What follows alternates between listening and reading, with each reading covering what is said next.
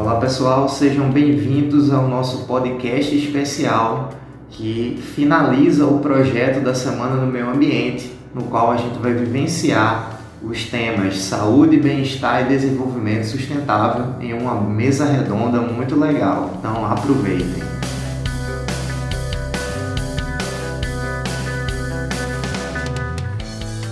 Vivenciamos do dia 1 e terminamos agora no dia 5 a Semana do Meio Ambiente, com várias atividades. Vocês desenvolveram trabalhos tanto de desenho, quanto o Canva, quanto a ideia inovadora. E logo de antemão, deixa eu dizer para vocês, foi muito difícil julgar eh, nós que ficamos com a ideia inovadora, né, os professores aqui que ficaram à frente, professora Érica, Karine, professor Fernando Beltrão, Ângela, e, e eu, né, ficamos é, na saia justa, né, para é, eleger a melhor ideia. Vocês realmente capricharam, foram fantásticos. A gente ouvindo as apresentações de vocês, a gente ficava todo arrepiado mesmo, emocionado, ficamos comentando o tempo todo sobre isso. Então, tenha certeza que foi muito difícil a gente encontrar o, e escolher né, os ganhadores. E aí, Tiagão, beleza? Então, é, antes de, de mais nada, deixa a gente dar uma introdução sobre o que foi a Semana do Meio Ambiente, né? Então, nós é, decidimos né, e escolhemos esse tema, saúde, bem-estar e desenvolvimento sustentável, baseado nos temas né, do, do levantado pela ONU os 17 Objetivos do Desenvolvimento Sustentável. Desses 17 Objetivos de Desenvolvimento Sustentável que a ONU preconiza para que a gente alcance até 2030, a gente selecionou alguns e passamos para que vocês trabalhassem ele, ou desenvolvendo um desenho, ou fazendo uma arte no Canva, ou promovendo uma ideia inovadora. Então, a gente ficou muito feliz com os resultados e também gostaríamos, eu, em nome dos professores, de agradecer a equipe de gestão, né, na, na pessoa de Tamires, bem como nossas coordenadoras, né, Cris, que é coordenadora do sexto e sétimo ano, e Maria, que é coordenadora do oitavo e nono, que deu todo o suporte, né, todos os nossos sonhos aqui, tudo que a gente sonhou para realizar isso aqui, que a gente às vezes pensava que era que não dava e tal, e sempre dava um jeitinho, sempre a gente conseguiu. E o que a gente estava sonhando, as nossas ideias mirabolantes, sempre a gente conseguiu executar. Então é muito massa trabalhar assim, né? Quando a gente tem essa, esse respaldo, né? Então a professora Érica está ali aplaudindo. Eu acho que quando estou falando, eu acho que a gente está falando pela boca de todo mundo aí, sendo porta-voz do e o sentimento de todo mundo. Então foi muito legal, parabéns também a equipe que estava à frente é, e a todos os professores que abraçaram essa ideia. Beleza? Então, para começar, para a gente dar início, para a gente dar início, a gente vai soltar um vídeo institucional para provar que o Santa Emília está na vanguarda da, do desenvolvimento sustentável. Santa Emília está na vanguarda da utilização de energia e estrelando a professora Ângela Carla no telhado do colégio, mostrando que o Santa Emília, de fato, está de parabéns, na vanguarda, está à frente, uma vanguarda, está à frente, né? Está à frente do seu tempo.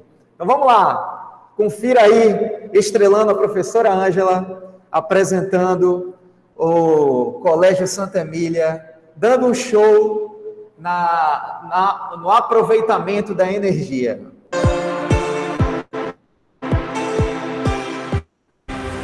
Vocês sabiam que a energia solar é uma das principais fontes de energia limpa?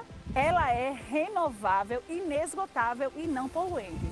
Todos esses fatores fazem da energia solar uma fonte de energia alternativa promissora para a preservação do meio ambiente. Desde 2020, o Colégio Santa Emília Cordeiro faz utilização dessa alternativa ecológica. E hoje, toda a energia que é gasta no prédio é proveniente das placas solares de sistema fotovoltaico. Assim como transformamos energia solar em elétrica, podemos transformar os nossos hábitos. E com pequenos, mas significativos cuidados, podemos transformar o futuro. Vem com a gente.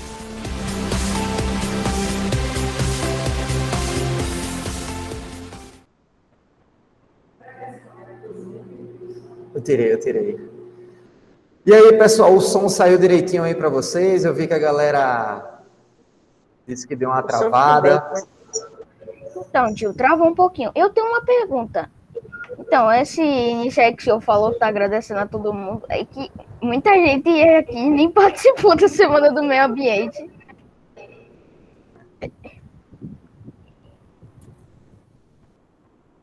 Tiagão, quando, na, na, quando você tiver mais uma pergunta, aí você bota lá no chat, beleza? Porque o áudio aqui tá bem ruim por causa do eco, tá bom? Beleza? Aí tu coloca lá no chat que a gente lê. Fechou? E eu vou pedir outra coisa para vocês, para a gente melhorar a nossa conexão. A gente vai deixar só os nossos palestrantes com a câmera ligada. Vamos combinar assim? Os demais que não estão não estão aí, os nossos alunos aí, que são muito lindos, a gente gosta de ver vocês, mas para nossa conexão ficar mais legal e a gente ter mais velocidade aí na conexão, se vocês desligarem a câmera, ficarem só acompanhando aí pelo chat, vai ficar melhor. Tá bom? Então, esse vídeo aí, pessoal, que foi sobre a utilização de energia solar me fez lembrar e para a gente começar aí o nosso, a nossa mesa redonda e para a gente quebrar o gelo com os nossos palestrantes aqui, já agradecendo a Isabela, né, que é a ecóloga, a Fernanda, que é nutricionista, e o doutor Magno, que é veterinário, já agradecendo aí a presença e por ter aceitado o convite.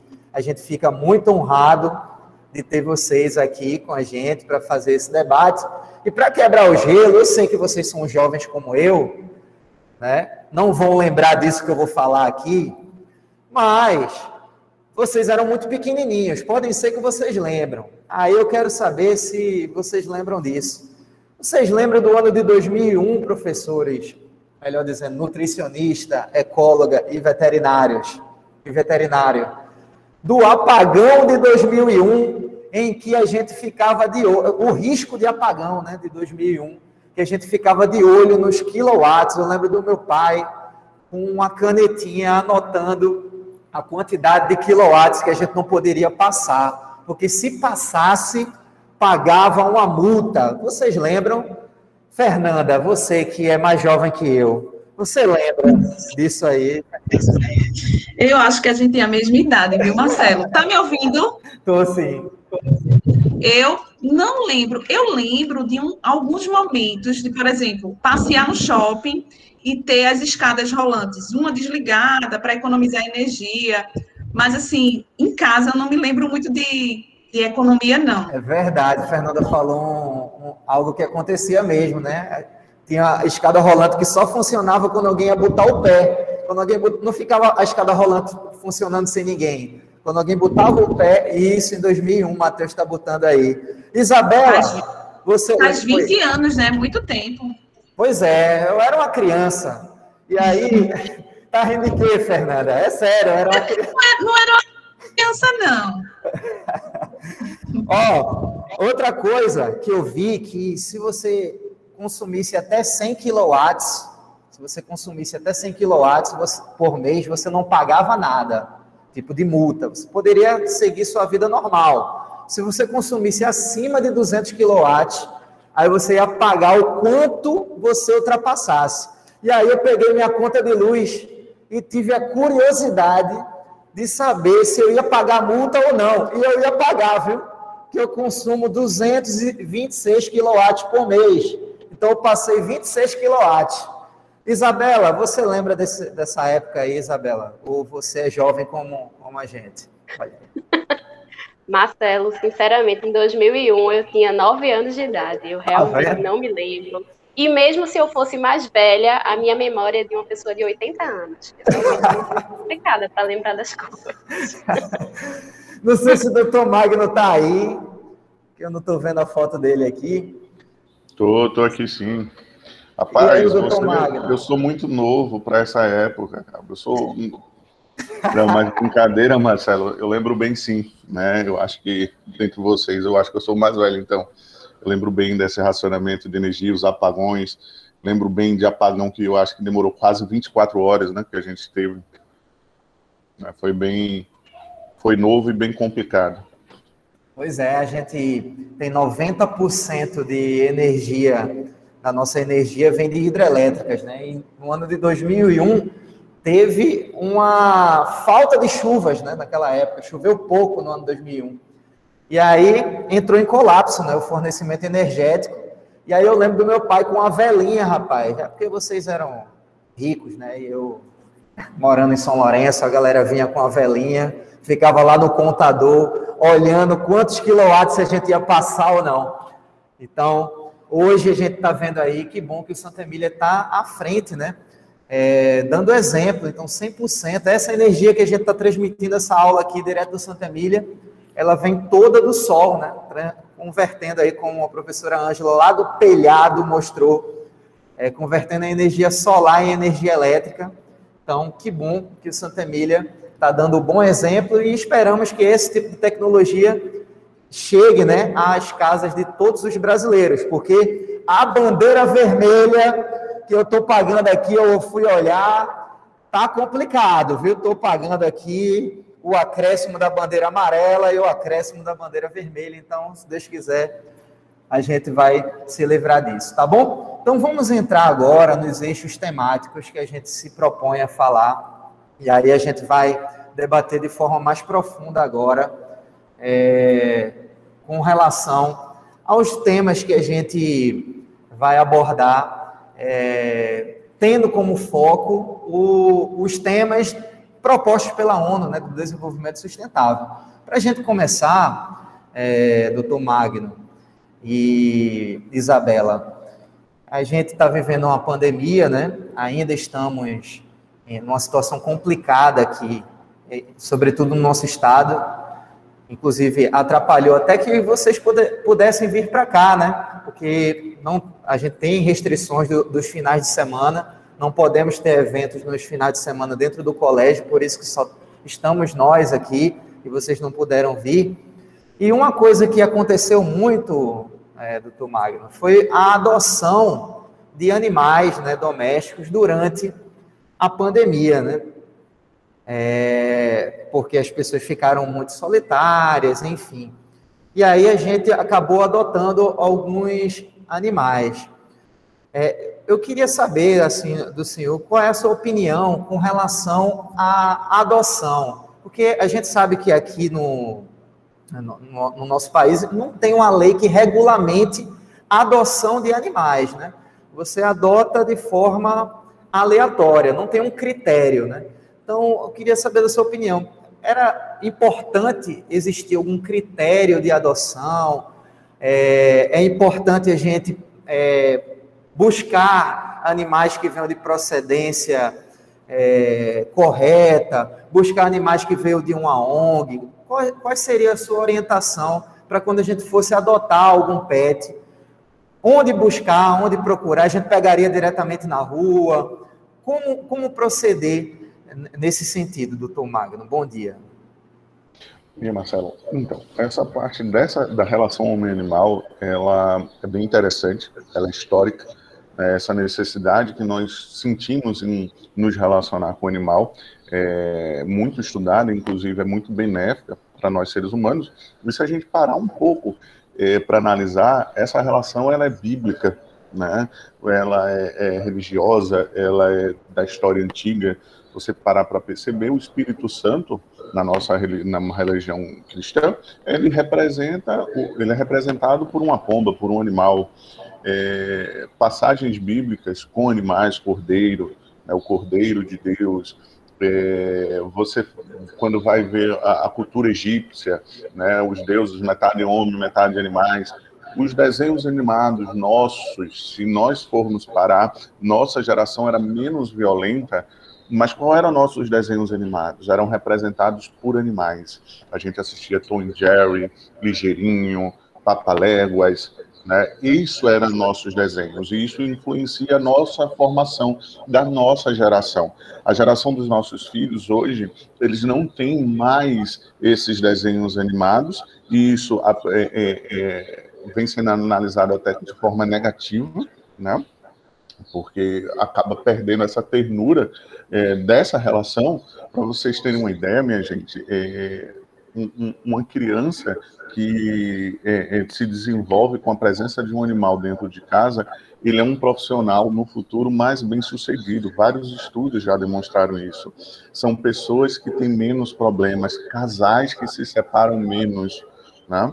Então você vê que nós, seres humanos, temos a necessidade é, inexplicável do contato com o animal. E aí vem a questão das responsabilidades, né? É, cada vez mais esse contato está sendo maior, é, as informações estão vindo e leis estão sendo criadas, Marcelo, para que a gente possa ter um melhor, é, dar uma melhor assistência a esses animais, né? Então hoje a gente tem lei de crueldade animal. A partir do momento que você adota um animal, que você pega um animal, você tem responsabilidade sim sobre ele né? Só que assim, não adianta apenas as leis serem criadas, né? E, por sem ter um projeto educacional envolvido, né? Ter uma conscientização de vocês, crianças, é, da responsabilidade, da importância que é você ter um animal. Ter um animal, é, um animal ele não é um objeto como um Xbox que eu vi aí no, nas mensagens. Né? O Xbox ele não precisa de cuidados, ele não transmite amor o animal ele precisa de amor. Quem tem animal em casa, muitos de vocês têm animal, né? É, quem tem animal em casa sabe que quando a gente está triste, o animal está ali do lado da gente. É, quando você chega da escola, o animal vai lá balançando o rabo. O animal não guarda mágoa de vocês. Né? Então, é um amor que a gente chama um amor puro e verdadeiro. Então, é, o mínimo que a gente tem que ter por esses animais também é o amor puro e verdadeiro. E o amor puro e verdadeiro envolve respeito. Né? Então, quando você quer adotar um animal, você quer adquirir um animal, o primeiro ponto que vocês têm que ter em mente é isso. É, vocês vão receber amor, mas vocês também têm que amar. E do, vocês vão receber respeito, então do mesmo jeito vocês vão ter que respeitar. Né? E que aquele animal ali, ele vai depender de vocês para o resto da vida. Né? Para cuidados de saúde, de alimentação, para levar ao veterinário, passear, interagir com ele. Né? Então é uma é, é, muito bom, cria uma responsabilidade muito boa, Marcelo. E aí vocês podem adotar, quem quiser adotar, tem várias ONGs, tem na internet, pode pegar um animalzinho na rua. Agora, lógico, tendo os seus devidos cuidados, levando ao veterinário, ver como está a saúde dele, tanto para proteger ele, quanto proteger também a família de vocês. Perfeito. É, doutor Magno, é, acabei quebrando o, o protocolo inicial, queria que o senhor falasse sua, sua linha de atuação como veterinário e depois eu vou passando a palavra também para os demais integrantes da mesa, para a gente ir continuando a conversa. Qual é a sua área, assim, dentro da veterinária com que o senhor trabalha? Então, eu sou clínico de, eh, veterinário de pequenos animais, né, do, clínica de pequenos animais, com enfoque em cirurgias, né, neurologia, e eu trabalho com transplante de célula-tronco. Que legal. Marcelo. Oi. É, oi. É porque já tem uma pergunta para o doutor Magno. Matheus Vasconcelos está perguntando se o peixe é mais difícil de cuidar que um gato e um cachorro. Ele estava falando essa questão do cuidado, né? Aí surgiu essa dúvida de Matheus. Então, Matheus, é, cada animalzinho tem uma particularidade diferente. E aí foi quando eu falei da questão do, do, do conhecer, do respeito que a gente tem para ele. Muitas vezes a gente pensa que peixe não demanda tanta responsabilidade, ao contrário. O peixe, por exemplo, a gente tem que cuidar do pH da água, da alimentação, a gente tem que, como ele está restrito num local que não é o habitat dele normal, né? Então, é, é um ambiente que é estressante para ele, né? Então, eu tenho que fazer com que aquele ambiente seja menos estressante possível por ele, para ele. E existe sim a interação entre o peixe e o ser humano. Né? Existe um, um, uma terapia, Matheus, chamada terapia facilitada por animais, em que, por exemplo, a gente utiliza bastante peixe, utiliza é, é, cágados, né? que são animais que a gente pensa que não tem tanta interação, mas existe uma interação grande. Perfeito. É, é, Fernanda, bom dia, Fernanda. Fernanda eu conheço há, há um pouco mais de tempo, ela estudou comigo lá na, na rural. rural. Então ela é também ela é uma parte de, de bióloga também, além de nutricionista. Uhum. Então, queria que Fernanda agora se apresentasse, falasse né, da, sua, da sua linha de atuação dentro da nutrição, o que, é que ela estuda. Eu vejo que ela estuda bastante e ela vibra muito né, com o que ela estuda, eu percebo isso. Então, fala aí, Fernanda, te apresenta aí. É, eu queria primeiro agradecer, obrigada, Marcelo, pelo convite. Eu estudei com Marcelo na Rural, fiz biológicas, terminei, consegui concluir, mas eu nunca atuei na área de biologia. E aí eu me formei em nutrição, mas eu também não atuo como nutricionista porque eu decidi ser pesquisadora, tá? Então eu estudo diabetes em ratos lá na Federal. Mas assim, quando sobra tempo, aí eu atendo também, mas minha prioridade mesmo é a pesquisa. Aí eu faço doutorado lá na Federal, tá? E amo muito essa área de ciência. Para mim é um encanto. Show de bola. Então a gente vai explorar bastante aí o seu amor pela ciência. Então se prepare aí que vamos sugar todo o seu amor daqui a pouquinho. Isabela Guimarães, prazer também recebê-la. Queria que Olá. você também se apresentasse, falasse da sua linha de atuação aí dentro da ecologia. Bom dia, minha gente. Obrigada pelo convite também, e diretamente do laboratório da professora Érica, nós compartilhamos o mesmo laboratório lá na Rural. E eu trabalho com ecologia, sou formada em ecologia. É um curso muito difícil de, de existir no Brasil. Se eu não me engano, o último dado que eu vi, existem seis cursos de ecologia no Brasil. Mas é um curso, para mim, excelente. Eu gosto muito da minha profissão. É, então, a gente estuda mais a relação dos organismos entre si, dos animais entre si, das plantas entre si, e a relação delas com o meio ambiente no qual elas estão inseridas.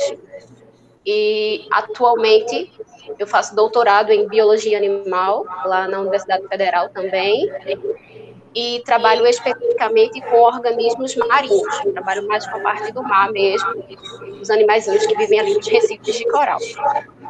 Perfeito. É, falando um pouco e já retomando também essa questão do, do animal, Isabela, é, a gente sabe que a gente tem um problema crônico aqui no Brasil, que é com relação à quantidade de animais abandonados, né? Então, a gente fez um apanhado e cerca de 30 milhões de animais abandonados aqui no, no nosso país. Inclusive, quando eu pesquisei esse número, eu pensei que era um número mundial, de tão alto que eu, que eu considerei esse número de 30 milhões de animais, considerando cães e gatos. É, a gente sabe que existe é, um impacto ambiental né, nesse abandono animal. Então, queria que você falasse um pouco sobre isso, desse impacto, desse abandono do animal no ambiente, que impacto esses animais, é, sobretudo cães e gatos, dentro do ambiente, pode causar para o ambiente em si e também para, para a gente, né, para a nossa saúde. Queria que você falasse um pouquinho sobre isso. Então, os nossos cães, os nossos gatinhos, eles não são animais nativos aqui do Brasil, eles não pertencem ao Brasil, eles vieram de fora e a gente chama isso de animais exóticos, animais que vêm de fora e não pertencem naturalmente aqui. Dessa forma, quando eles estão. É, é, o microfone meio alto. É, dessa forma, quando, por exemplo, eles acabam adentrando em unidades de conservação, em áreas de mata nativa, eles acabam causando prejuízo para as espécies nativas. Eu estava vendo um dado dos Estados Unidos que gatos que são soltos na natureza, né, não pertencem a ninguém, eles podem predar, eles podem matar cerca de um bilhão de roedores por ano e um milhão de aves por ano. Então é um dado assim muito preocupante e é, nos alerta ainda mais para castrar esses bichinhos, né? Claro que a gente não vai fazer mal a eles, mas eles, quando eles se reproduzem numa velocidade muito grande, eles podem causar, sim, mal à natureza. Daí vem toda a importância da adoção, da gente pegar um bichinho desse, cuidar, levar ao veterinário e não deixá-lo solto na natureza, porque eles são animais domesticados. O ideal é que eles estejam dentro de casa e não solto no, na natureza em si. É o seguinte, é com, com relação é, ao aluno Daniel Oliveira, que perguntou se o doutor Magno tem conhecimento de algum local que ele recomenda para a adoção de animais, né? Se ele recomenda algo algum local específico ou se ele recomenda alguma instituição específica. Oi, Daniel. Então, tem várias instituições aqui no, no Recife, no Grande Recife, que você pode procurar pela internet. Várias ONGs, tem a PAP, tem a Anjos do Poço, né? e tem pessoas físicas mesmo que doam, entendeu? Então, assim, a internet está aí, você consegue sim é, fazer essa adoção, tá? Doutor Magno, é, Isabela falou sobre esse impacto ambiental dos animais, né? Então, essa relação com o ambiente. Eu queria saber do senhor com relação a algumas zoonoses. Eu queria que o senhor listasse aí algumas zoonoses que é, são mais características aqui é, no nosso país ou no nosso estado e que tem a relação com esse abandono de animais, né? Quais doenças a gente pode contrair a partir de animais de rua, por exemplo? Ô Marcelo, rapidinho. Oi, é. é porque eu vou aproveitar essa tua pergunta, doutor Magno, já vou encaixar uma pergunta que é bem dentro disso, que ele, a dúvida dele era em relação ao, ao Covid, se pode tem esse risco.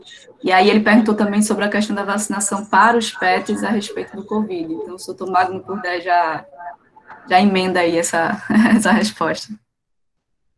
Vamos lá. É, por uma curiosidade, sabe, Marcelo, é, eu acredito que esse momento que a gente está é, tem que ser repetido por várias escolas. Eu acho que isso é o grande ponto, porque a gente precisa de educação. Né? E a educação ela quebra mitos. Né? Então, por exemplo, é mais fácil eu, qualquer ser humano, transmitir uma doença para outro ser humano do que um cachorro ou um gato transmitir. A transmissão entre espécie, entre, gênero, entre é, gêneros da mesma espécie, é muito maior do que de espécies diferentes, tá? Então, assim, é, então, lógico que os animais eles podem passar doenças para a gente, pode. A mais famosa é a raiva, né? Só que a raiva, a incidência da raiva, graças a Deus, é muito pequena. Eu acredito que há dois anos atrás a gente até teve né, um problema é, com uma protetora de animal que pegou é, a raiva, infelizmente veio a óbito. É, eu acho que lá no centro da cidade, quando estava resgatando um gato. Né? Então, é aquela questão de quando eu vou ajudar, um, independente de ser um animal ou uma pessoa, quando a gente vai resgatar né, seja um ser humano, seja um animal, a gente tem que se preocupar primeiro com a nossa segurança, né? Então, quando a gente tem que atestar nossa segurança para depois a gente poder é, fazer aquele resgate, né? Então, esse foi um ponto. Das principais zoonoses, eu acho que a que merece destaque para a gente são as verminoses, né? E aí é fecal oral. Ou seja, ele vai eliminar pelas fezes, a gente vai ter contato com as fezes e vai colocar esse contato na boca. Então, se a gente tem uma educação sanitária da população adequada, a gente vai minimizar isso ao máximo. Né? Então, hoje a gente minimizou bastante isso porque a maioria das pessoas lavam as mãos antes de comer. Então, um simples lavar de mão já vai impedir o máximo é, de você, por exemplo, contrair verminoses. Né? A gente tem um vilão que é pouco discutido na nossa, na nossa, no nosso, na nossa área básica, chamado leishmaniose, ou popularmente chamado de calazar, né, que é transmitido lá pelo mosquitinho. E por muito tempo, o cachorro foi culpado né, por essa zoonose. Né? E, na verdade, o cachorro aí é uma vítima. Né? Então, é, bato mais uma vez na questão da educação. Tá? Então, assim, a gente precisa ter preocupação com zoonose, precisa, lógico, e essa preocupação ela vai ser minimizada desde que a gente respeite é, os limites né, entre o homem e o animal, do mesmo jeito que hoje a gente está tendo que se reeducar por causa do Covid. Né? Um grande problema que a, a professora Érica passou do Covid é justamente a falta da nossa base educacional. Né? A gente é, é uma doença que ela, é, ela é transmitida em progressão geométrica e que se a gente não tiver uma base sanitária adequada de usar, a dificuldade que é as pessoas usarem uma simples máscara é imensa, né? E isso está refletindo, os países em desenvolvimento ou subdesenvolvidos estão sofrendo por conta disso. Né? Então, a gente tem que começar o, o, o processo nosso que vocês veem na biologia de evolução, é isso, é a gente ver o que está acontecendo, identificar o problema e aprender com o problema. Hoje a gente tem um coronavírus, amanhã pode ser uma sinomose, pode ser outra virose qualquer. A gente tem que lembrar que pouco tempo atrás a gente tinha aí um grande problema com Zika uma arbovirose. Essas viroses vão acontecer cada vez mais. E que se a gente não aprender a, a conviver com isso, cada vez mais a gente vai ter mortalidade, cada vez mais a gente vai ter problema. Mas isso é uma problemática bem maior, né? Estudos demonstraram desde o ano passado que os animais podem né, eh, contrair, sim, o coronavírus, o SARS-CoV-2, tá? Porém, nenhum paper, nenhum estudo demonstra que eles podem transmitir o Covid, tá? O que preocupa hoje é que os animais eles podem ser fômites. O que é um fômite? Fômite é tipo esse copo aqui de café meu. Eu estou contaminado, peguei no meu copo de café e o professor Marcelo vai e pega esse copo de café. O copo, ele não tem a doença Covid mas ele levou a doença, ele é um fômite, levou a doença do Magno para o Marcelo. Então, o animal, ele pode ter o vírus no seu pelo, tal, porque o humano colocou lá, e ele pode transmitir, por exemplo, para o veterinário na hora da consulta. Ele é um fômite, tá? E, vacina contra o Covid para animais. A Rússia já desenvolveu essa vacina, já está, inclusive, vacinando os animais. Só que, para mim, minha opinião, acho que a gente tem que estudar um pouco mais para ver a necessidade. Porque, assim, vacina, tudo que envolve medicina, tudo que envolve biologia, ela precisa ter muita responsabilidade. A gente precisa estudar muito, porque tem os efeitos colaterais a curto, médio e longo prazo. Então, aquilo que é desnecessário na saúde não deve ser feito. Isso é uma opinião particular minha, tá? Então, não eu ainda não tenho um, uma ciência adequada para dizer, ó, temos que vacinar nossos animais contra a Covid-19. A gente tem que tomar um cuidado. Eu acho que vocês, crianças, vão cada, cada vez mais ver isso. O que uma indústria impõe para a gente, comercialmente, a gente é um mundo capitalista, isso é uma realidade, e o que é necessário para a gente fazer, tá? Então, eu acho que é. Espero ter respondido de maneira simples a pergunta. Perfeito, perfeito. É, foi interessante aí a fala do Dr. Magno com relação a gente aprender com as modificações que vão acontecer naturalmente no ambiente, né? Então, se a gente não se adaptar às mudanças, é seleção natural, né? Infelizmente, é, você não vai permanecer se você não, for, não se adaptar a essas mudanças, né? É, Pegando um gancho aí, e até para a gente fechar esse tema, é, tanto para o doutor Magno quanto para a Isabela, é, eu queria que vocês falassem também da importância da castração. É, minha mãe, por exemplo, tem um, tem um cachorro e ela tem muito medo da castração, né? Ela não, não, não, não é concebível para ela castrar o Caio, né? Que é o nome do, do cachorro lá da minha mãe do meu irmão, que eu trato ele como se fosse meu irmão, eu chamo meu irmão, tal, pronto. Caio não será castrado porque minha mãe tem medo. Eu queria saber, doutor Magno, o medo é, da minha mãe é justificável para castrar o meu irmão ou não? Pode castrar o Caio, é saudável? E aí, o que é que Vamos lá, parecer? Ó, primeiro ponto, lá que a gente falou já já, falou há pouco tempo da relação. Caio é um cachorro que tem nome de gente. Dois, Marcelo falou é o irmão. Veja que o cachorro saiu há poucos anos do quintal para dentro de casa. Né? Então, ele faz parte da família mesmo, tá? Questão de castração, Marcelo, aí vai vir uma polêmica agora, que é uma polêmica, por exemplo, que a Fernanda é, já deve ter ouvido falar da nutrição para cães, que a gente é acostumado a dar ração, e ração não é bom para cachorro, tá? Ração não é bom para cachorro. E castrar, Magno, é bom? Não, castrar não é bom. Por que castrar não é bom para o animal? Fisiologicamente, o que é normal para o nosso corpo né? O corpo do animal é a mesma coisa da gente. Tem coração, tem rim, tem fígado, tem sistema imunológico. Né? E a gente sabe que os hormônios sexuais, eles não são apenas sexuais. Eles estão envolvidos diretamente na nossa imunidade. Né? Então, por exemplo, a fêmea da espécie humana, as meninas, as mulheres, elas sofrem esses estresses hormonais muito grandes, né? Seja entrando na puberdade, seja indo é, na sua senilidade, né, quando entra na menopausa. E elas sabem o que a ausência desses hormônios ou um bombardeio desses hormônios causam. Né? Então, tanto é que a mulher, quando não quer mais ter filho, ela não tira o ovário, ela tira o útero, ela liga o útero. E nós, com a problemática que a professora Isabela falou, por exemplo, um gato com sua prole em, em 10 anos, podem gerar até 100 mil novos gatos. Então a gente tem essa problemática que a professora Isabela falou. Então o que, é que aconteceu? A gente teve que é, indicar a castração para resolver um problema. Mas não quer dizer que para o animal isso seja melhor. Entende?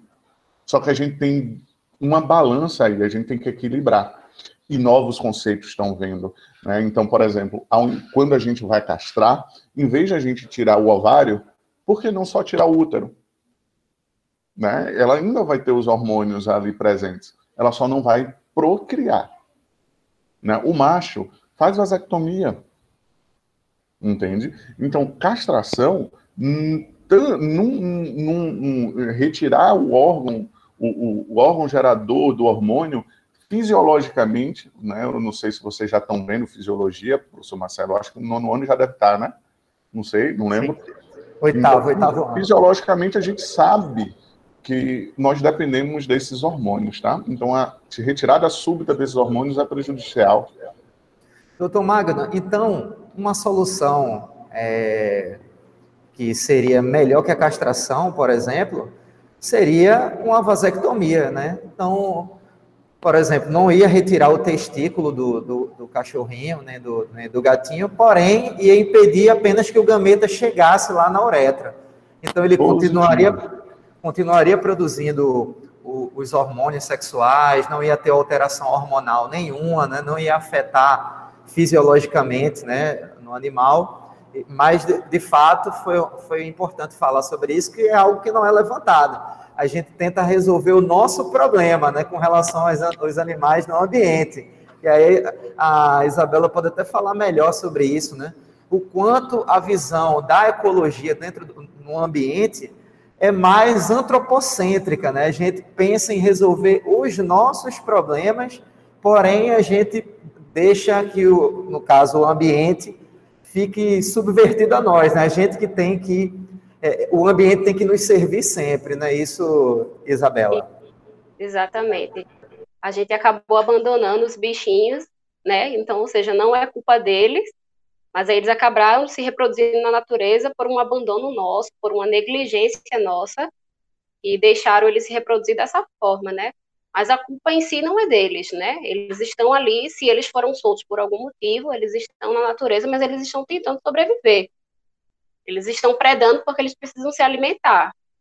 Mas a raiz do problema sempre somos nós, né? A gente sempre tem, um, tem alguma forma de colocar o dedinho ali e modificar de uma forma ruim a, o ambiente natural. Perfeito. É, eu queria levantar outro ponto aí, a gente está falando muito de alimentação também, né? Inclusive, um dos reflexos aí da, no processo de castração, essa alteração hormonal, né? Acaba que até o animal vai ganhando mais peso. Eu ouço muito falar sobre isso, porque altera a relação dos hormônios. Então, um, um evento externo acabou afetando o animal e um evento externo acabou afetando também a nossa relação com o alimento, né? Então, o nosso hábito alimentar dentro da, da pandemia, né, no, nosso comportamento alimentar dentro da pandemia acabou sendo modificado. Eu estava vendo um estudo, Fernanda, que eu acho que é uma agência que a USP contratou, que foi a Nutrinet. Ela fez uma pesquisa mostrando que é, durante a pandemia houve um aumento do consumo é, para aqueles que estão numa classe social mais elevada, o aumento do consumo de hortaliças, de feijão, a galera passou a cozinhar mais, porém, na, na região norte e nordeste, a galera com escolaridade mais baixa, né, uhum. teve um aumento no consumo de alimentos processados, né. Então, eu queria ver, eu queria que você desse seu parecer, sua opinião com relação a isso, tanto a, a essa diferença alimentar, né, e também a relação é, muito gritante aí da, social, né? Uhum. O social está intimamente também relacionado ao comportamento alimentar dentro dessa pandemia. Eu queria que você falasse um pouco sobre isso. Pronto, excelente link, viu, Marcelo? Boa. Então, é, eu só queria frisar, antes de qualquer coisa, que a gente vive num ambiente obesogênico, né? Isso quer dizer o quê? Que a oferta de alimentos calóricos, quando a gente chega no supermercado, você, você navega pelas prateleiras, é algo muito bonito, muito encantador. Os alimentos são muito. As embalagens, né, são feitas para para eles se autopromoverem os, os alimentos, no caso, a indústria alimentícia faz todo esse encanto nesses alimentos e, e, de certa forma, também esses alimentos que são vendidos, eles são mais baratos, por exemplo, um salgadinho é dois reais, né? E ele é saboroso. Então, a gente vive nesse ambiente obesogênico, e infelizmente, o que você falou é verdade, essa questão da, do acesso né, a esses alimentos em pessoas que têm menos condição social, é maior porque essas pessoas também têm menos educação e têm menos consciência em relação. Elas são, entre aspas, mais alienadas pela indústria alimentícia. Ela não sabe da importância de se alimentar bem. A maioria, né, dessas pessoas que não têm acesso à educação, que já são geralmente essas pessoas de baixa renda. E aí elas vão para os alimentos que são mais calóricos, que também são mais baratos, né? E, e, aí elas acabam consumindo mais esses alimentos e acabam adquirindo as doenças crônicas, que a gente chama doenças crônicas não transmissíveis, que é diabetes, hipertensão. E as pessoas que têm uma condição de vida maior, né, que têm mais acesso à educação, elas têm mais consciência e conseguem escolher melhores alimentos. E também têm mais condição, né, de adquirir uns alimentos mais, entre aspas, digamos, saudáveis, porque assim, os alimentos saudáveis também são baratos, não são tão caros, né? A gente chega numa feira, a gente, com é, 50 reais, a gente consegue comprar é, frutas, verduras, legumes, mas assim, falta também a consciência dessa classe mais, menos favorecida, né? E quando, é, assim, é incrível, se a gente for pegar o dado do IBGE, eu não lembro da pesquisa do IBGE, a última pesquisa, mas eu estava anotando aqui, 60% da população tem um IMC, que é o índice de massa corporal, que avalia o excesso de peso. É, 60% da população do Brasil tem é, o excesso de peso, entendeu? Aí essa questão dessa construção da aquisição do alimento deveria ser é, educação básica, deveria ser dado na escola, na escola pública e na escola particular, para essa nova geração que vem, que vem por aí, ela ter essa consciência que não tem, não tem. A gente, quando a gente chega no supermercado, eu sou nutricionista, eu tenho um filho, mas assim, quando a gente chega no supermercado, a gente fica encantado com os alimentos, eles são bonitos e como eles são saborosos e por incrível que pareça, eles, eles são baratos. A gente compra um biscoito treloso por dois, eu acho que deve ser 1,50 entendeu? A gente come um pacote que a gente nem percebe, ainda mais come um pacote na frente da televisão, na frente do computador, jogando videogame. Isso eu falo do meu filho. Eu falo do meu filho, mas enfim, outras crianças também, e até os próprios adultos. A gente está inserido nesse ambiente obesogênico, que foi criado, de certa forma, pela indústria alimentícia, e que é limitado por essa falta de consciência, que a gente não tem essa educação, infelizmente. Perfeito. É... Marcelo. Oi. Oi, oi, Érica. Não, é porque aproveitando isso que a doutora Fernanda falou, tem uma pergunta de Tiago que é bem em cima disso. É, Tiago Araújo, ele perguntou se o consumo variado de alimentos faz bem para a saúde. Eu Sim. acho assim que ela já, já respondeu, mas se ela puder só dar uma complementada, porque foi uma dúvida que ele colocou agora. Certo, ótimo. Então, a gente tem os grupos dos alimentos que é, são os carboidratos. Eu acho que até a professora Érica falou isso em aula. Em algum momento eu vi Miguel estudando. É, são os carboidratos, os lipídios, que a gente chama comumente de gorduras, e as proteínas, que são aquelas que a gente encontra na carne. E aí, a nossa alimentação, ela deve ser balanceada e ela deve ser completa. E para ela ser completa, ela deve enquadrar todos esses, esses grupos de alimentos, certo? Que é proteína, carboidrato, e lipídios e vitaminas e sais minerais. E a gente só consegue consumir se a gente tiver uma alimentação variada, né? Que é fruta, verduras, legumes, as carnes, os leites e derivados. Os carboidratos, que são importantes também, que é fonte de energia, que é que a gente encontra na, na, na batata doce, no pão, na aveia. Então, a, a, criançada deve consumir, sim, esses alimentos, deve contemplar todos esses grupos que eu falei aqui. E não comer só biscoito treloso. Perfeito. É, Fernanda falou algo importante. E nem danoninho relação... chambinho, viu?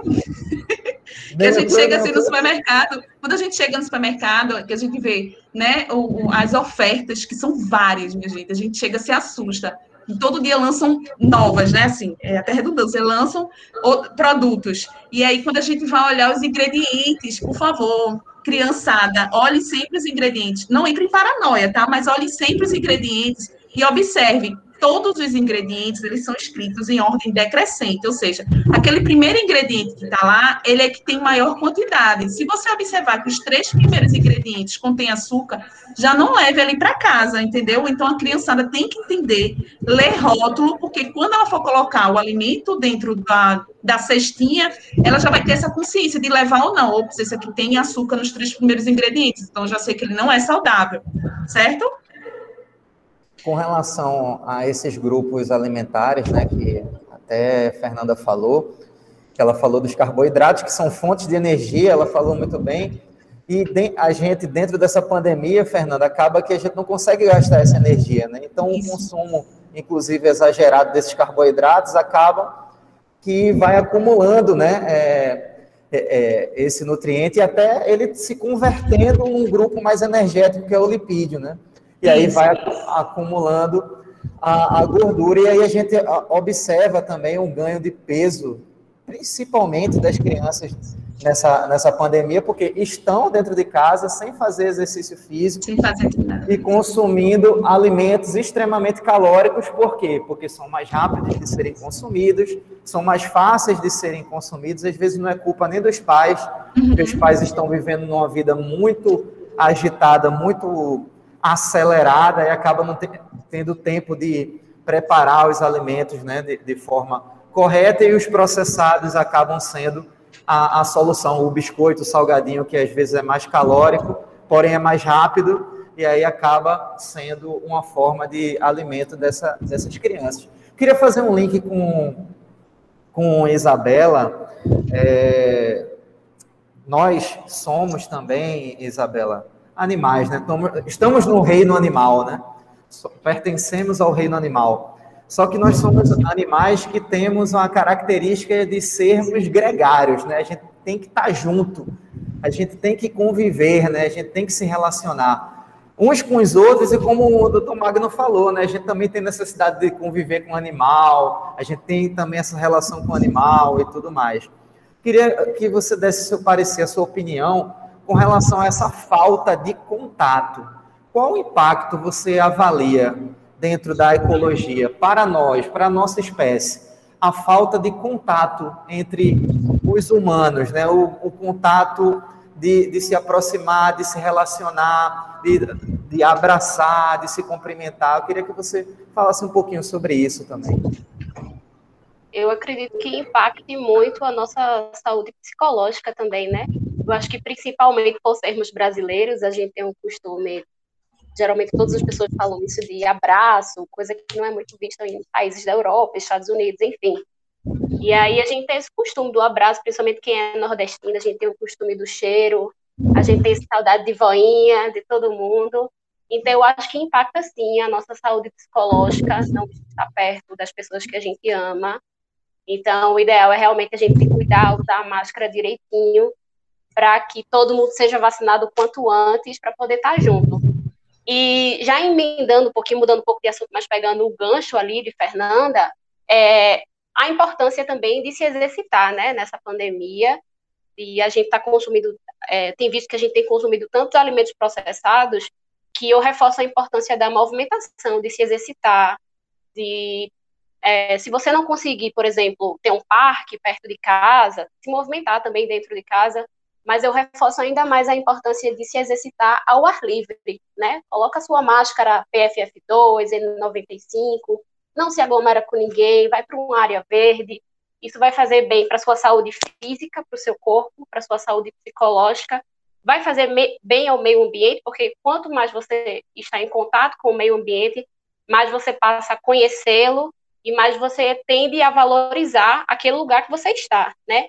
Então, reforço também a importância de áreas verdes para a gente poder se exercitar e para a gente poder cuidar mais da natureza à nossa volta.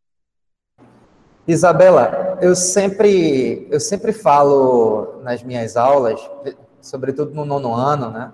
Inclusive, sou, sou professor do, do filho do Dr. Magno, e a gente fala sobre isso, né? De, do planeta estar reagindo a, a um comportamento nosso, né? Então, é, isso que a gente está vivendo, é, essa pandemia que nós estamos vivendo, é um, uma reação do planeta. E aí a gente tem que, é, é um aviso do planeta de dizer, olha, você tem que mudar os seus hábitos, porque senão a gente vai reagir, ele não vai ficar omisso, deixando a gente acabar com ele.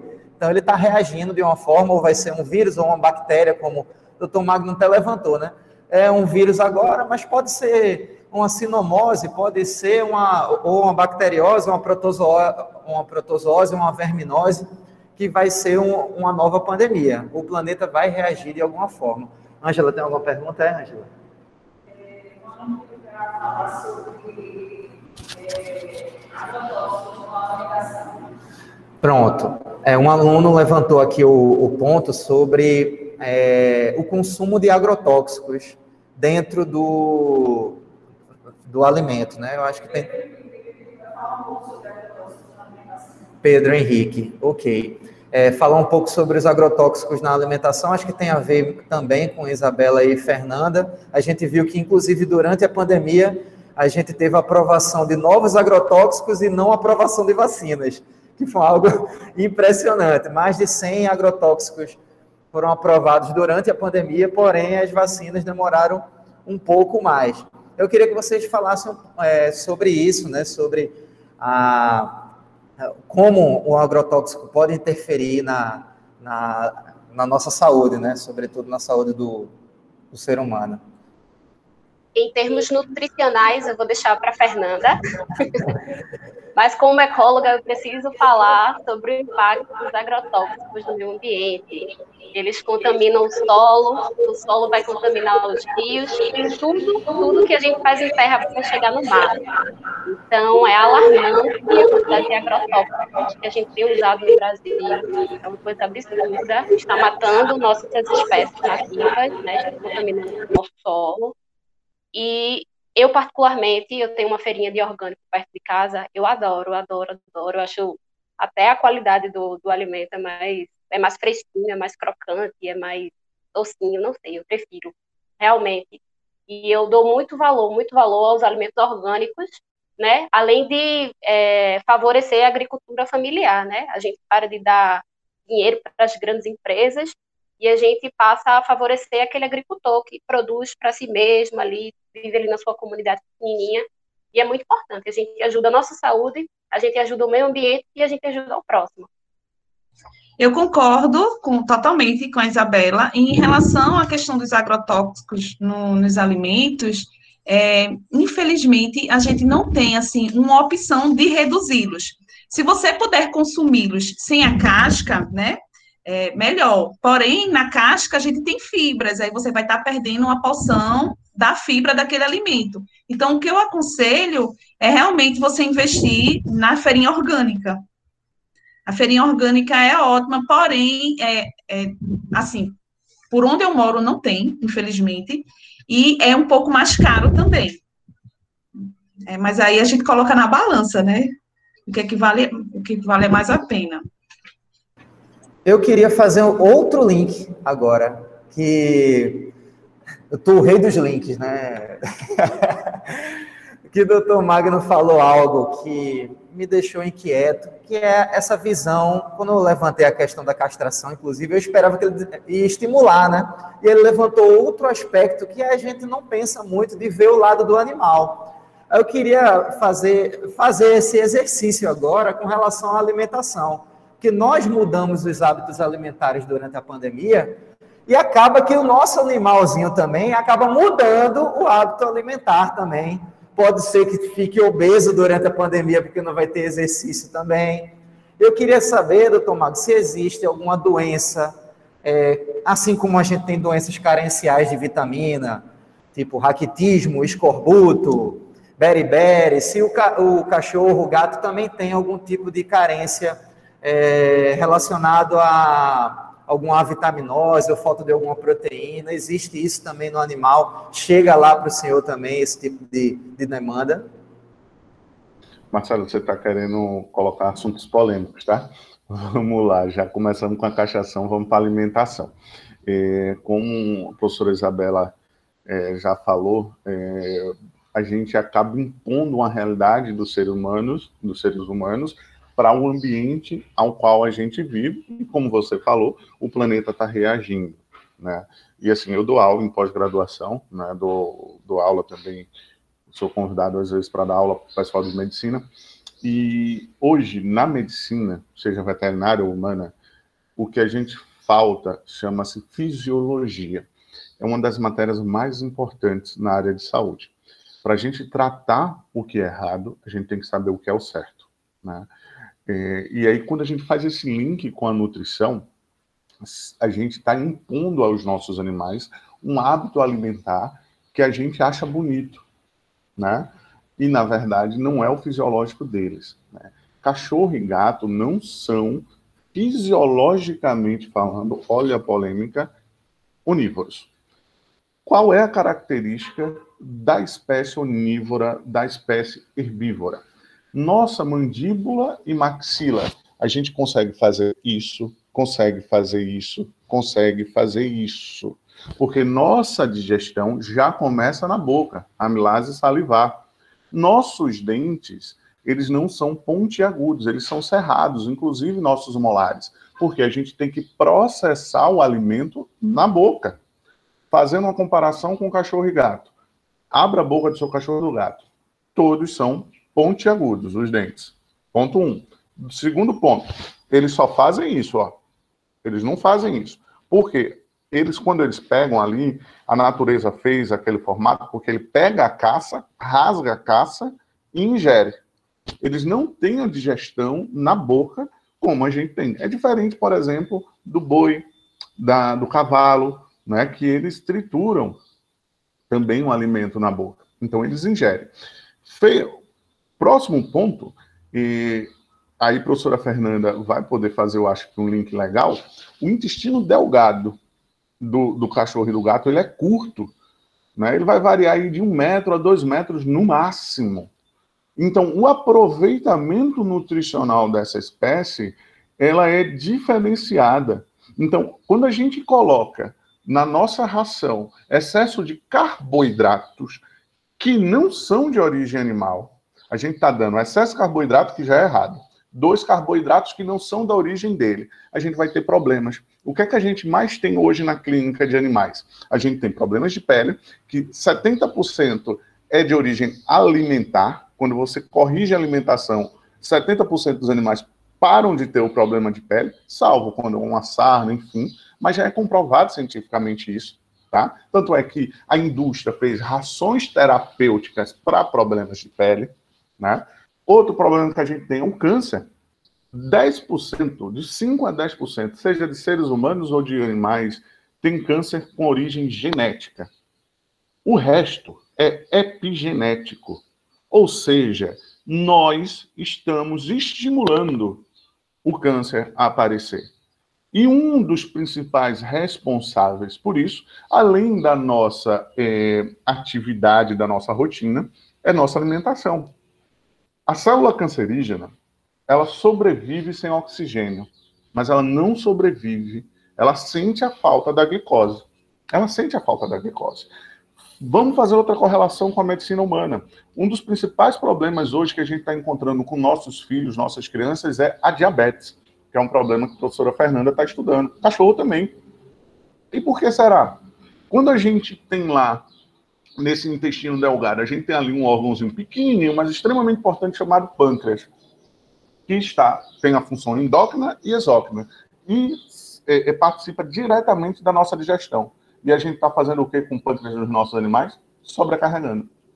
Isso vai gerar problema. Isso vai gerar diabetes. Isso vai gerar doenças imunomediadas, ou seja, que o nosso próprio corpo está reagindo. O nosso corpo, fazendo um link com você, Marcelo, é o planeta, né, que está reagindo a uma coisa que está errada, entende? Então, assim, a gente tem que começar, crianças, a, a, a, a questionar para o bem, raciocinar as informações que nos trazem. Né? Eu costumo dizer para os meus filhos que, e digo para os meus alunos, vocês estão acostumados, no caso, de, veja só, de pessoas formadas. A gente, quando vai dar uma palestra e fala lá, ó, isso, isso, isso, você, eh, os alunos, eles tendem como verdade 100%. Eles não vão estudar. E aquilo que fica para a gente é o estudo. Né? A nossa capacidade é estudar. E se você criar um hábito prazeroso de estudar. Qual o problema que a gente está tendo hoje? O prazer de estudar está sendo competido com o prazer de jogar videogame, com o prazer de. E, e, se você criar o hábito de ter prazer em estudar, estudar dá prazer. Ver que coisa legal. Você chegar em qualquer lugar, poder debater, ter conhecimento de um tema e não falar o que o pessoal está te dizendo, tu replicar o que o pessoal está te dizendo. Lembra daquela brincadeira que eu nem sei se vocês brincam hoje, que é telefone sem fio? Nunca o que chega no final é, é, é, o que foi dito no início. Mas se todos começarem a interpretar, estudar, vocês vão ver que a gente vai conseguir melhorar muita coisa. Né? E alimentação é bem isso. A gente foi imposto ração, ração não é bom, ração faz mal, né? O, o ideal é uma alimentação que a gente chama bioapropriada. Tá, Tiago Araújo. Acabou de perguntar aqui, ele colocou, você perguntou, tio Magno, o consumo de alimentos naturais é bom? Eu acredito que seja esses, esses alimentos que você citou aí, né? E ele estava perguntando. É, na verdade, é, é, é professora Érica, é, com essa necessidade de uma melhor alimentação para o ser humano, a gente também buscou para os animais e a gente tentou transferir para os animais, né? Então a gente está colocando muitas frutas e verduras para os animais e que na verdade a essência do animal é carnívora. Tá? Então, quando você vai ver o hábito na natureza, como a professora Isabela falou, de um gato, ele não vai comer tomate. O gato vai caçar. Porque, na minha conceito, eu sou pesquisador, mas eu, eu tenho uma religião muito forte, eu sou católico. Para mim, Papai do Céu fez o animal e a gente tem que obedecer à natureza. A natureza que Papai do Céu fez o animal foi uma e a gente está querendo mudar. E eh, tanto cientificamente eu expliquei agora para vocês que a gente não deve mudar. Né? E toda vez que a gente confronta isso, dá problema. O Marcelo falou lá no início, em 2001, com apagão. Mas tiveram outros fatos que o homem está provocando. Perfeito. É, cara, abriu muito minha mente isso aí.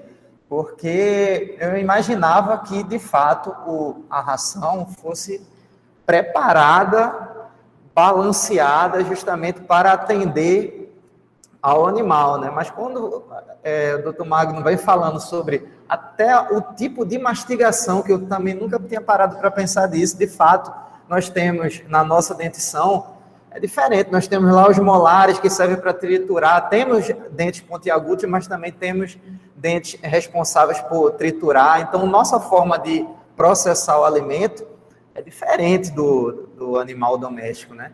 E a gente não para para pensar nisso. A forma como a gente absorve os nutrientes, quando ele fala da, do comprimento do intestino, que é menor que o nosso e tal. Então, realmente vai abrindo a mente para outros. Marcelo. Outros assuntos. Ô, Érica. É que ficou uma pergunta de Sofia, ela fez um pouco, um pouco antes.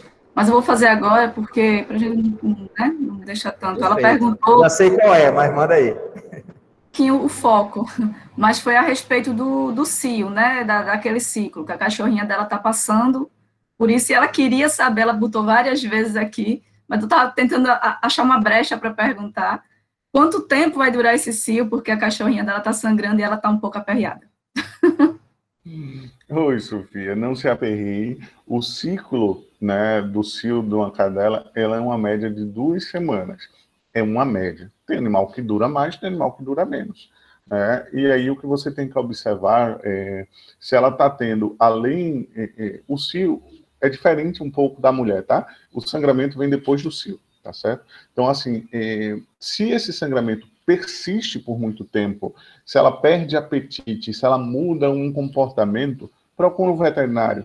Porque o que é que acontece? Lá no, no aparelho reprodutor feminino, quando ela está no cio, a cervix dela, lá no útero, abre, porque ela está pronta para reprodução. E aí ela tem um hábito, lógico, de se lamber, de lamber as genitálias, e isso pode fazer migração de bactéria para o útero e dar infecção. Isso é o normal? Não. Mas acontece. Do mesmo jeito que a gente adoece, e aí cabe a nós observarmos isso, tá certo? Queria saber se tem mais alguma pergunta, porque se não tiver, aí eu já vou partir para o um encerramento, para passar a fala para os palestrantes dar só a fala final. Tem, né? Tem, tá. tem. Eu anotei duas perguntas, não sei se a Angela conseguiu ver mais. Uma certo. é de. Uma foi de Matheus, perguntando a Isabela, quando ela estava falando da questão do peso, né? Quando estava aquela conversa a respeito da questão da nutrição, do aumento de peso. E aí dança faziam bem para perder o, o, o peso. Ele colocou direcionado para a Isabela, mas eu acho que dá para ser Isabela e, e Fernanda, né? Para responder isso. E depois tem eu, uma ainda. Tá?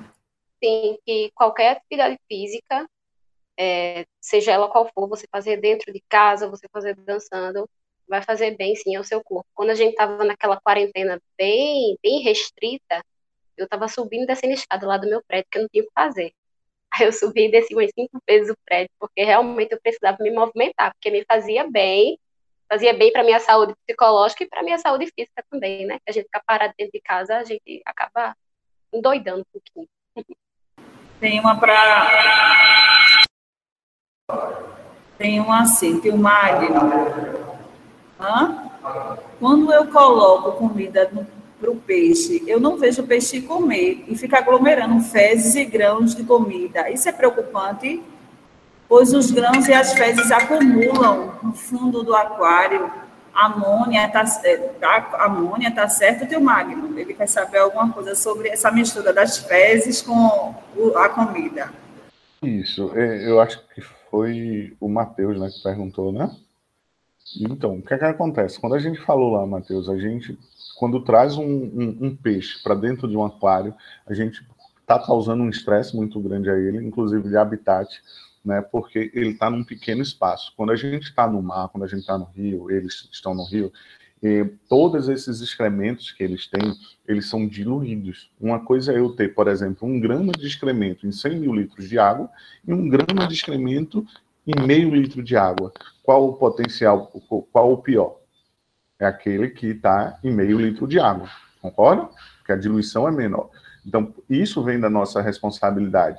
A gente mudou o habitat dele, então a gente agora é responsável por ele. Então, você tem que estar tá limpando esse, esse aquário, sim, diversas vezes. Você tem que, quem tem peixe sabe que tem que ficar ferindo o pH da água, né? e fazendo menos estressante possível, porque se você estiver estressado, qualquer ser vivo que se estresse, isso vai é, provocar mudanças de comportamento e mudanças alimentares, né? Então, preste bem atenção a isso, tá? Tem uma outra pergunta de Natália. É, ela colocou assim: testes em animais é geralmente é, é realmente necessário? Porque é ela está tá questionando o uso dos animais, né, para esses testes de laboratório, e aí ela colocou essa pergunta. Então, é, testes em animais é, é, é domésticos, eles são cada vez mais é, proibidos, a gente está até desestimulando esses testes, falando de vida do ponto de vista científico, tá certo? Então, é, se utilizava muito cães para a indústria de cosméticos, mas com a orientação da população, a população acaba fazendo com que a indústria se adapte a conceitos de bem-estar animal. Né? Então, é totalmente contra. Né? Porém, a nível de universidade, existem ainda testes que são feitos em cobaios, em ratinhos, né, que é para justamente poder é, é, testar medicamentos que vão ser é, utilizados tanto na saúde animal quanto na saúde humana. Né? Mas para qualquer tipo de teste, mesmo sendo num cobaio, num ratinho, ele tem que passar por um comitê que a gente chama Comitê de Ética Animal, o SEUA, né? Onde vários professores é, vão debater a necessidade daquele estudo e se esse estudo vai provocar sofrimento ao animal e se esse sofrimento não pode ser evitado. Entende? Então, existe cada vez mais essa preocupação para não ter, é, causar sofrimento a animal de qualquer espécie. Bom, acho que agora é, a gente encerrou né, as perguntas. Tem mais alguma? Acredito que não. Então, eu queria já passar a palavra aí para os nossos palestrantes, para o doutor Magno, para a Fé. Surgiu uma pergunta? Então, antes, a saideira, pergunta saideira. A pergunta é sobre. Um momento, peraí, se. Deixa eu fechar aqui. Pode, pode abrir aí. A pergunta, mais uma vez, é sobre peixe. Eles gostam de, de criar peixe, né? Ele está dizendo que o Matheus disse que o peixe dele também vive sozinho, porque durante a pandemia muitos peixes morreram. E se ele botar outro peixe, isso pode ajudá-lo? Então, Matheus, a professora Isabela falou da necessidade que o ser humano tem de se relacionar. Né? Os animais, eles também têm, só que você tem que entender que me, mesmo os peixes, eles têm comportamentos diferentes. Né? Então, você tem peixes que predam outros peixes. Né? Então, você tem que observar o comportamento do teu peixe, é, saber daquele peixe. Daí vem o que eu te falei lá de estudar. Você tem que estudar ali a espécie para saber o que você vai utilizar. E se esse peixe tem esse comportamento, entende? Então, doutor Magno, eu agradeço aí mais uma vez a sua disponibilidade né, do sábado e está aberto aí para as considerações finais, o que o senhor quiser falar aí, o que achou da nossa, do nosso debate. Fique à vontade. Marcelo, eu agradeço bastante o convite, estou bem feliz por poder conversar com vocês, a participação dos alunos. Eu acho que o caminho é esse, essa moçada aí é que vai fazer a diferença. Né? E quando precisar, estamos aí disponíveis. Parabéns a todos, tá? Bom final de semana e que o Papai do Céu abençoe todo mundo. Amém. Fernanda Ribeiro, muito obrigado aí por aceitar o convite. Falei Obrigada também. Aí. Nada, tranquila, adorei participar. Até porque, né, é, geralmente eu fico sempre do outro lado quando o Miguel está assistindo aula. Gostei muito de participar, da professora Érica. É, estou disponível aí também. Se precisar, pode contar comigo. Pronto, tá gravado, viu? Você falou aí, dizendo que está disponível, tá gravado. e aí, qualquer coisa, a gente pode usar isso contra você. tá certo. Isabela Guimarães, também muito obrigado aí pela presença, microfone aberto aí para você. Obrigada, minha gente, mais uma vez pelo convite. Eu adorei participar, adorei essa interação de três profissionais de áreas diferentes. Conseguimos fazer o link e foi legal. Aproveito para ressaltar a, a, importância do hoje é o dia do meio ambiente, né? Para a gente cuidar da natureza, a gente cuidar de si também, usar máscara, lavar a mão, usar bastante álcool, muito sabão, cuidar. E pegando um ganchinho lá do início da conversa que o doutor Magno falou sobre novas zoonoses que podem vir a acontecer, né? Isso muitas vezes podem ocorrer devido ao desmatamento que a gente tem, tem causado, né, aqui no Brasil, no mundo como geral, mas tem visto muito aqui na Amazônia o desmatamento, ou seja, a gente está tirando o hábitat das espécies. Quando a gente tira o hábitat das espécies, a tendência é que elas tenham mais contato com a gente. E com elas podem vir novas zoonoses, novas pandemias, e a gente não, não quer isso. Então, eu reforço a importância da gente cuidar né, da nossa Amazônia, é, da, do meio ambiente e cuidar de si também nessa pandemia para a gente sair dessa. Muito obrigada mesmo e cuidem. Ah, que bom, que bom sua fala, Isabela. Muito relevante importante, sobretudo nesse, nesse momento. E só para deixar claro, a Isabela falou aí da máscara. É, Érica só não está de máscara porque ela está lá na, na, casa dela, tá? Então, tia Ângela e eu estamos aqui no colégio, por isso que estamos de máscara. Então, agradeço aí a todos os participantes.